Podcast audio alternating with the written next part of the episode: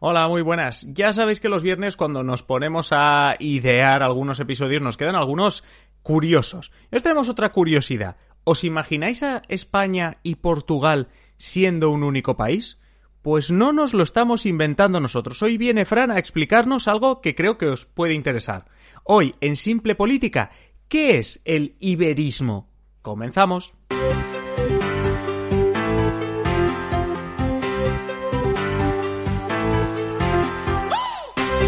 Os habla Adrián Caballero y esto es Simple Política, el podcast que trata de simplificar y traducir todos esos conceptos, estrategias y temas que están presentes cada día en los medios y que nos gustaría entender mejor. Y hoy hablamos de una curiosidad, de una realidad también histórica, de algo que más de uno se ha imaginado, y cuando digo más de uno, me refiero más de un famoso, y nos vamos a traer a Fran para hablar de ello, vamos a hablar de esa unión hipotética entre España y Portugal.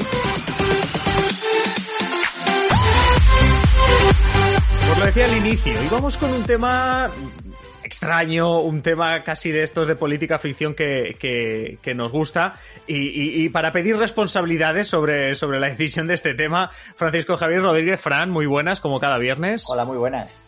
Oye, mira, uh, estábamos discutiendo, ¿no? De esto de que es un tema un poco raro del que, del que vamos a hablar, sí. pero realmente um, parece que a la gente le gusta, porque el, los episodios más escuchados son, por ejemplo, la anécdota que contamos de la caída del muro de Berlín, cuando hablamos del Prestige, cuando hablamos de este tipo de temas. O sea que ya nos hemos, yo creo que hemos saltado un nivel en cuanto a curiosidades, sí. y vamos a hablar de la península ibérica unificada, España y Portugal. Es decir, que, que los dos países fuesen realmente un, un, país. Porque no es algo que nos estemos inventando nosotros, ¿verdad, Fran? Es decir, no, no es una idea nada. nuestra. No. Ah, es, que, que, que, quede claro que no estamos ya intentando hacer clickbait o, o, o, que, o que nosotros vamos a hacer este tipo de, de, inventos. Es un concepto, ¿verdad, Fran? El que hoy hablaremos lo podemos resumir en un concepto que es el iberismo, ¿verdad? Que, que, es. que obviamente no, no mucha gente habla de él, no, no es que oigamos al presidente del gobierno hablar de él, pero, pero que nosotros digámoslo así, no somos los primeros en hablar de la posibilidad, porque de momento no es una realidad, es una posibilidad, de que un día España y Portugal fuesen un solo país, ¿no? Eso es, sí, sí. Bueno, de hecho, eh, como bien has dicho, es una idea, sigue siendo muy minoritaria, pero hay que decir que grandes nombres de, de, la historia de España y Portugal pues se han sentido seducidos por ella en algún momento, como por ejemplo el escritor Fernando Pessoa o José Saramago, entre otros, ¿no? Uh -huh. Y en España también ha contado a lo largo de la historia con adeptos como el general Prim ¿no? o Miguel de Unamuno, por dar algún nombre, ¿no? Sí, nombres que conocemos, que no los ligamos con un movimiento pro iberismo, pero que los conocemos. Eso es. Bueno, y ahora os preguntaréis eh, por qué estamos hablando ahora mismo, hoy, eh, este día de la unión entre España y Portugal. Eh, siempre, siempre hay algo, ¿no? Siempre hay una excusa por la que lo que en periodismo llamamos percha, que es como la excusa para hablar de un tema. ¿Cuál es? ¿Cuál es? Eso es. Bueno, entre la unión de España y Portugal y Andorra, que los iberistas tampoco se olvidan de ella, ¿eh? Hombre, claro. Ya que estamos. Ya que estamos, ¿no? Pues. bueno, pues bien, hemos aprovechado el calendario. ¿No? Uh -huh. Esta percha tiene que ver pues, con, con, el mes en el que estamos y es que en este mes de diciembre se cumplen 380 años de la independencia de Portugal de la monarquía hispánica. ¿vale? Uh -huh. Se produjo en 1640. Eh, para dar una rápida explicación, Portugal pertenecía desde 1581 a la monarquía hispánica por los derechos sucesorios del rey español Felipe II sobre los territorios portugueses. ¿vale? Uh -huh. Y en 1640, tras una revuelta de los portugueses que coincidió en el tiempo con la que los catalanes protagonizaron durante la Guerra de Saga II, se coronó a Juan IV de la Casa de Braganza como rey de Portugal. Vamos, que unos, uh, diríamos, casi, casi 60 años, 59 años en los que Portugal pertenecía, no vamos a decir España, pero a la monarquía hispánica en eso ese es, momento. Eso es. Y desde uh -huh. aquel entonces, desde esta separación, ¿no? De nuevo, pues sí. sectores políticos y del ámbito de la cultura, sobre todo de ambos países, pues han soñado con volver a, a esa unión, ¿no? En igualdad de condiciones, hay que decir siempre, eh, pues uh -huh. para impulsar una península ibérica unida y, y más fuerte. ¿No? Pero hay que decir que se han topado de frente siempre con la oposición de las élites nacionalistas de ambos estados y en el caso de España, pues del absolutismo monárquico que veían el iberismo como una amenaza liberal, ¿vale? Sí. Más adelante, eh, durante la República, pues los republicanos españoles abogarían por una federación ibérica. Sin ir más lejos, Francesc Macià, que es el primer presidente de la Generalitat Republicana, proclamó la Federación de Repúblicas Ibéricas del, desde el balcón de la Generalitat el 14 de abril de 1931. Sí, que eso es un concepto a tener en cuenta, ¿eh? cuando se habla de lo, cuando salió al balcón Francesc Macià, lo que estaba declarando en ese momento, es una cuestión histórica, pero, pero que debemos comentarlo, era la Federación de Repúblicas Ibéricas, que en otros episodios, cuando hablamos de Cataluña, es interesante recordarlo, pero hoy encima también nos viene muy bien. Sí, sí, y, y además es que no hay que irse tan atrás, ¿no? O sea, todas estas ideas... Eh, Exacto, vamos a hablar porque me, me, has comentado eh, un, un, caso bastante actual. Claro, es que estamos hablando de febrero, febrero de este año, antes de la pandemia. Parece que siglos atrás, pero fue en febrero, hace pocos meses, ¿no? Eh, mm. Que fue cuando el alcalde de Porto, Rui Moreira, abogó no tanto por la unión de facto entre ambas democracias, sino más bien por la creación de un Benelux a lo ibérico, ¿no? Un Iberolux, dijo. Para, para, que nos entiendan, el Benelux, para los que no lo sepan, es un acuerdo de unión aduanera y económica entre Bélgica, Países Bajos y Luxemburgo, ¿no? De ahí Benelux, ¿no? A los iberistas en este sentido, pues defienden que la unión de los dos países, de España y Portugal, ayudaría a fortalecer la posición ibérica en la Unión Europea, por ejemplo, a la hora de negociar los cupos de ayuda o financiación, que ahora están muy de actualidad, de hecho. claro, por ejemplo, estamos hablando de lo del coronavirus, de, cuando vas a negociar las ayudas que te tocan por el tema del coronavirus. De la, mira, yo creo que esto lo podemos comparar, Fran, si me permites un segundito, con cuando la Unión Europea se juntó para negociar con Pfizer, Moderna y tal, el tema de las vacunas. Dijeron, si vamos todos los países a la vez a, negociar, conseguiremos más vacunas a un mejor precio. Claro. Creo que se, puede comparar un poco y esa es la idea, ¿no? Supongo que tenía el, alcalde de, Portugal, de hoy de Portugal, de Porto. De Porto, sí, sí. Eh, además, eh, es, al final es tener más, fuerza, ¿no? Porque Moreira lamentó que durante años, y bueno, siglos, podemos decir, eh, Portugal y España han avanzado por separado y a menudo mucha desconfianza mutua, ¿no? Y recordemos, a ver, que son dos países que comparten una frontera muy extensa, de 1.200 kilómetros, que es la raya, como se le conoce popularmente, pero que al final mm. es una raya imaginaria que separa dos territorios con el mismo clima, una economía muy similar que produce pues, aceite, vino, cereales, carne, y algunos de los principales ríos de la península comparten, como el Duero, el Tajo, el Miño, el Guadiana, ¿no? Al final mm. es, una raya imaginaria, pues, y Rui Moreira pues optaba por, por, ya no tanto por la unión de facto, va a crear un Estado nuevo, sino una, una federación pues, que ayudara a tener más fuerza ¿no? en, el, en el contexto europeo e internacional. Sí, apenas lo que tú dices, que a ver, ahora ver un líder político, es decir, un líder con responsabilidad, decir, no, no, pues vamos a unir y vamos a ser un solo país. Sí que mm, es un poco una locura, o sea, es inimaginable ahora verlo, pero, pero es el alcalde de Oporto, es decir, es el alcalde, es un alcalde importante, es alguien importante, y estaba comentando eso, la posibilidad de decir, bueno, pues una unión económica y demás, sí que es verdad que algunos se preguntarán, bueno, ¿y la Unión Europea?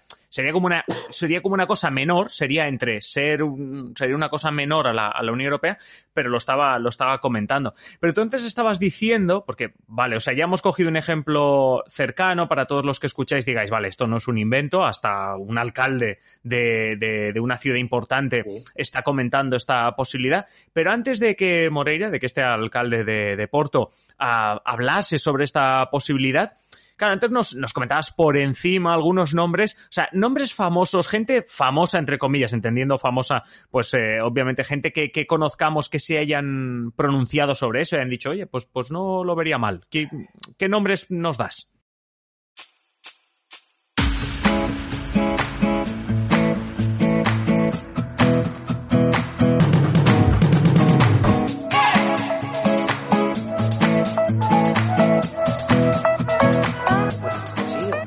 Dicho, el escritor y ganador del Premio Nobel de Literatura, José Saramago, que profetizó en, una entrevista en 2007 que Portugal y España acabarían reunificándose.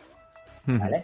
refiriéndose a aquellos 60 años que nos has comentado antes. Correcto. Y más historia común anterior durante la, Edad Media. La Edad Media Ya en la Edad Media, Portugal, que nació como un condado del Reino de Galicia, que a su vez dependía del Reino de León, pues digamos que iba y venía, ¿no? Se independizaba y volvía al, al rebaño del Reino de León según las necesidades dinásticas, ¿no?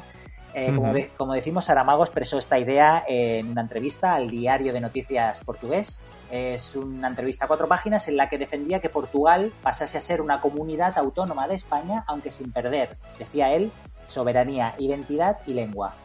¿Vale? Eso sería, eso sería complicado, ¿eh? Pasar a ser una comunidad. O sea, decirte, no, vas a dejar de ser un Estado independiente para ser una comunidad autónoma. Sí, eh, sí, aunque él aseguraba que tenía que que no se perdería ni soberanía, ni identidad, ni lengua, ¿vale? Eso, y además añadía que no significaría, según él siempre, pues eh, una cesión ni acabar con el país, ¿no? Él decía que era una manera de que Portugal continuara de otro modo adelante, ¿no? Y hablaba de llamar al país Iberia, para que los portugueses no se sintieran uh, insultados, ¿no? Porque el país se llamara España y se diluyeran dentro, ¿no? Claro. Soñaba también con un parlamento con partidos de ambas naciones, ¿vale? Bueno, claro, es que al final sería en un país, o sea, ya no sería un parlamento de dos países, sería el parlamento de Iberia. Claro, de Iberia, ¿no? Bueno, de hecho su pareja, la granadina Pilar del Río, que también es directora, directora de la Fundación Saramago, explicó recientemente que, que, el escritor, pese a sus palabras, eh, no hablaba de, no solía hablar de estados, ¿no? ya que defendía que España y Portugal eran un conjunto geográfico con fuertes vinculaciones con América Latina, que era lo que uh -huh. de verdad les, les vinculaba, ¿no? Sí. A, ahora hace algunos días que hemos, por ejemplo, hemos recordado a Ernest Lluch, eh, político socialista y exministro asesinado por ETA hace 20 años, y uh -huh. También está vinculado con, con, este movimiento porque según Pilar del Río, según la mujer de Saramago, Lluch entendió a la perfección lo que Saramago estaba intentando hacer ver. ¿vale? Era uh -huh. una persona que daba apoyo a, esa, a esas ideas, ¿no? Claro, pero bueno, y, y, y más recientemente esto de, de, liberismo, aparte del alcalde de Oporto, que, que tenemos. Pues mira, eh, al hilo de las declaraciones de, del, alcal, del, alcalde de Porto, eh, sí. el líder de Más País, Íñigo Errejón, aplaudió sí. la idea de crear un Benelux a la ibérica para, según dijo, emancipar a los ciudadanos. ¿Vale? Ajá. Sin embargo, a ver, hay que ponerlo todo en contexto, ¿no? Porque es interesante destacar que las palabras que, que, desataron el debate, las palabras de Rui Moreira, alcalde de Porto, sí. se produjeron poco después de hacerse efectiva la salida del Reino Unido, que es el tradicional aliado de Portugal, de la Unión Europea. ¿vale? Entonces aquí podríamos plantearnos, ¿es una declaración de intenciones de los portugueses o bien un invento para salvar un, la eventualidad británica, ¿no? Que se, que se abría, ¿no? El vacío.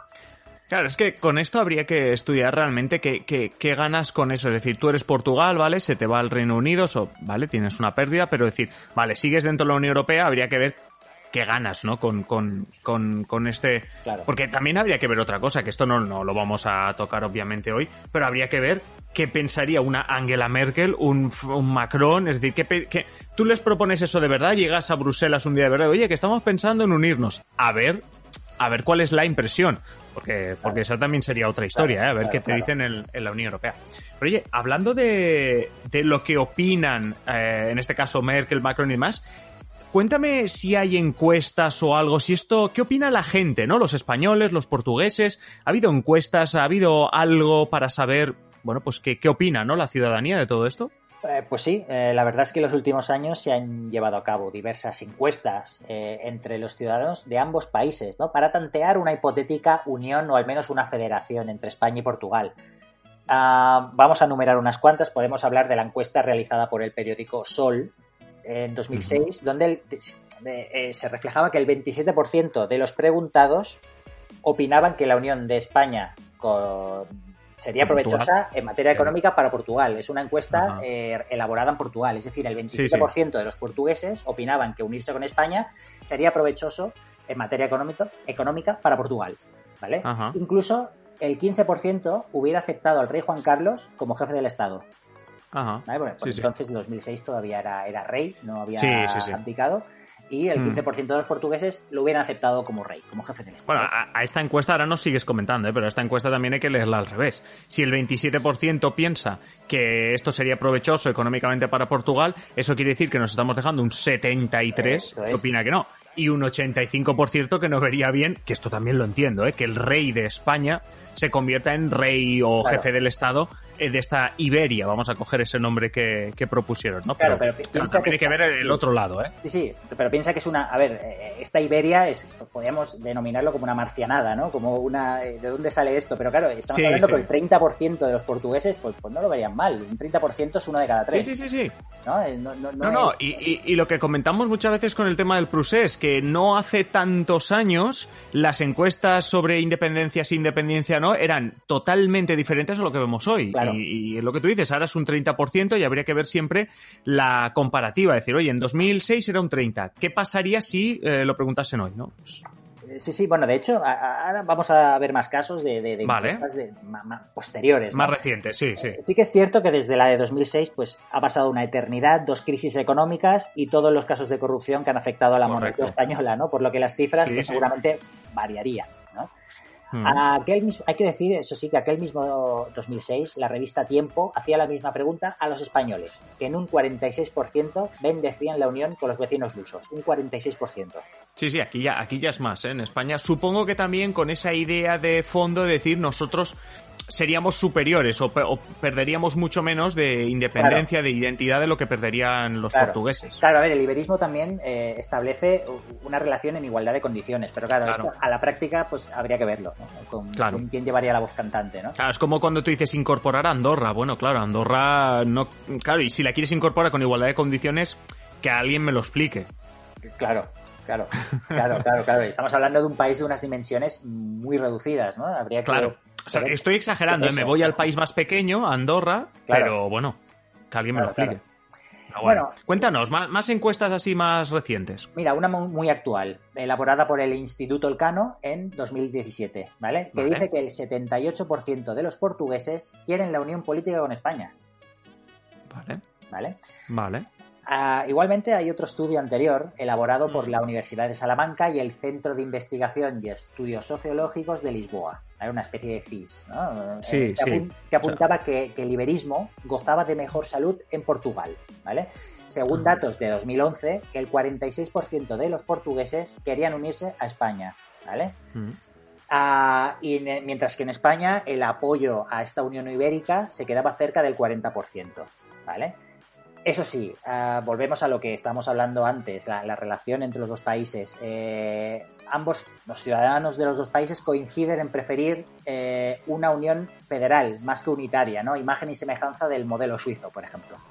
Bueno, sí, a ver, eso, eso habrá que verlo, ¿no? Porque otro día podemos hablar de la España federal, pero si ya los que están dentro, a las comunidades autónomas que están dentro y que reclaman esa España federal, ya les cuesta, imagínate, imagínate convencerles de, de todo esto. Claro, claro. Oye, siento ponerme pesado, pero antes estaba pensando, ¿no? Cuando me decías las cada vez que me das un porcentaje yo pienso en lo contrario, es decir, todos los que están en contra. Entonces, tenemos gente que está a favor, es verdad, nos está dando datos, oye, un 40% en España está es un dato importante a tener en cuenta, pero ¿qué pasa con los que dicen estar en contra? No el no sabe, no contesta, sino ¿qué pasa con los que no lo ven claro? Pues mira, en esta misma entrevista de, encuesta, perdón, de 2017, en España los contrarios eh, a esta unión rondan el 35%, mientras que en Portugal la cifra es del 30%, ¿vale? Y lo que aducen es la situación económica que está pasando su vecino, pero recíprocamente, los dos, tanto España hacia Portugal como Portugal hacia España. ¿eh? eh claro. de la situación económica del país vecino. Claro, es que también estamos hablando de épocas en las que España se estaba, bueno, no sé si diré recuperando, diremos directamente estaba inmerso en una crisis eh, económica en la que es verdad que siempre el PIB por cápita, es decir, la riqueza por cápita en Portugal ha sido menor a la de España, entonces los españoles dicen, eh, ellos son más pobres, pero claro, los de Portugal miran a España y dicen, hombre, es que esta unión no sé a dónde me va a llevar. Claro. Entonces, quiero decir, lo pongo, lo pongo en contexto, ¿eh? un poquito lo que estás comentando. Y también, y también me, importante, antes de, antes de, dejarte seguir, que claro, si es un 35, le sumo el 40 de antes, es verdad que hay mucho no sabe, no contesta, ¿eh? Claro, claro. hay, hay mucha gente que si mañana hubiese un referéndum, claro. ah, amigo, a ver, a ver qué dicen. Claro, sería un nicho importante para las diferentes campañas, ¿no? Que se Correcto, correcto, correcto. Sí, sí. Cuéntanos, cuéntanos. Pues mira, no querría acabar este episodio eh, sin hablar de, los litigios territoriales, ¿no? Esto que tanto nos gusta, ¿no? Y es que entre ambos países los hay todavía. Hay ¿Todavía? Territoriales, sí, sí, sí, sí, sí, sí. Ah, no es que estén muy candentes, muy, muy a Sí, sí, no, no, no los vemos todos los días, como por ejemplo sí que alguna vez hemos comentado conflictos entre China y Japón en las aguas. Claro. Eh, así, pero, pero sí, sí, a ver, cuéntanos, cuéntanos qué pasa. Para nada son conflictos, pero bueno, según la CIA, pues son, están a la talla del de Cachemira, ¿no? Y esto es lo que aseguró la inteligencia americana en su base de datos, lo que indicó hace algunos años, ¿vale? Eh, sobre el contencioso que España y Portugal tienen en los municipios de Olivenza y Táliga, ¿vale? Que están en la provincia de Badajoz y que están bajo soberanía española desde principios del siglo XIX. Eh, es, pasaron a soberanía española después de la Guerra de las Naranjas. Otro día, otro día me tienes que hablar de la guerra de las naranjas. La guerra de las naranjas, correcto. Tienes que hablar de ella. Correcto, pues no, diremos nada para que así... No, no. Pero bueno, lo que sí que veo es que esa guerra hizo que Olivenza y Táliga, ahora en la provincia de Badajoz, que antes pertenecían a Portugal, intuyo. Claro, claro, y, y ahora pertenecen a España y Portugal, pues aunque por lo bajini, ¿no? Digamos, pues aún las reivindica, ¿no? En Olivenza Italia, pues todavía hay mucho, sobre todo gente mayor que habla, habla portugués, porque es la lengua que, pues, su lengua, ¿no? La, la, la, que han crecido, y las relaciones entre ambos, ambas comunidades, la portuguesa y la española, pues son muy fluidas. Claro, sí, sí, además, además hay muchos pueblos y tal que están casi conectados a, a correcto, Portugal. Correcto, correcto. Uh -huh. Y luego por el otro lado tenemos otro, otro conflicto al norte de las Islas Canarias, ¿no? Que es donde Ajá. se sitúan las llamadas Islas Salvajes, ¿eh? que es un archipiélago deshabitado pero con un alto interés natural que está bajo soberanía portuguesa y que de vez en cuando pues causa algún rifirrafe entre los dos países, ¿vale? Uh -huh. eh, este archipiélago eh, fue, lo pasaron por alto los conquistadores castellanos de las Canarias eh, en el sí. siglo XV, ¿no? Pues eh, después de conquistar las Canarias, pues no, no, no se, digamos que no se olvidaron de registrar pues que habían desembarcado en unas islas que estaban al norte, ¿no? Y sí por lo que se consideró que no eran de nadie, ¿no? Entonces, en 1938, eh, una comisión internacional reconoció la soberanía portuguesa sobre estas islas, pese a que geológicamente pertenecerían al archipiélago de las Canarias. ¿vale? Y desde entonces, pues los encontronazos entre los dos países, entre España y Portugal, pues nos sorprenderían, ¿eh? Desde la instalación de bases aéreas hasta vuelos rasantes de cazas por el espacio aéreo de estas islas.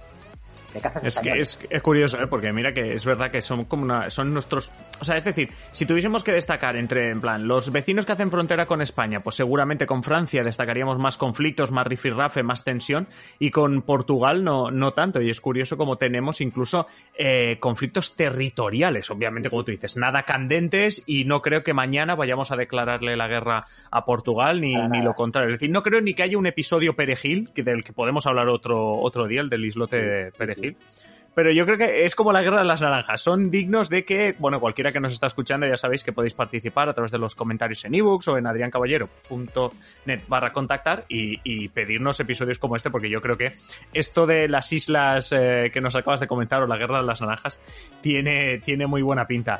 Um, no sí. sé, me, me, ha sorprendido la guerra de las naranjas. es que me los imagino tirándose naranjas. Y duelen, duelen las naranjas, ¿eh? No, ya, claro, si te las tiran fuertes, sí, sí.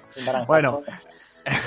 Francisco Javier Rodríguez Frank, como cada viernes, muchísimas gracias. Nos escuchamos el próximo viernes y los mecenas te escuchan también en la clave. Muchas gracias, un saludo. Muchas gracias, un saludo.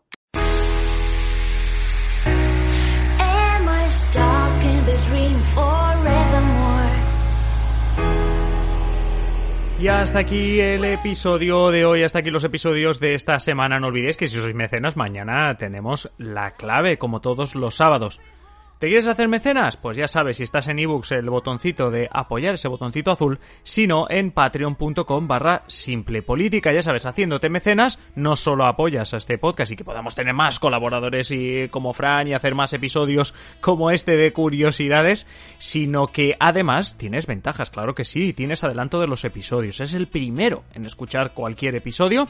Eh, además también tienes episodios en exclusiva. No solo eres el primero, la primera en escuchar algo, sino que además hay episodios en exclusiva de más análisis donde nos dedicamos más tiempo. Eh, también vas a tener acceso primero a los vídeos de YouTube, los que ya estamos ideando y preparando todos juntos. Así que nada, simplemente animarte a que te hagas mecenas, como digo, en patreon.com barra simple política. Y nada más por mi parte. Si ya sabéis que también si queréis comentar cualquier cosa, la caja de comentarios en adriancaballero.net barra contactar. Y ahora sí, me despido de vosotros. Un saludo y que tengáis feliz día.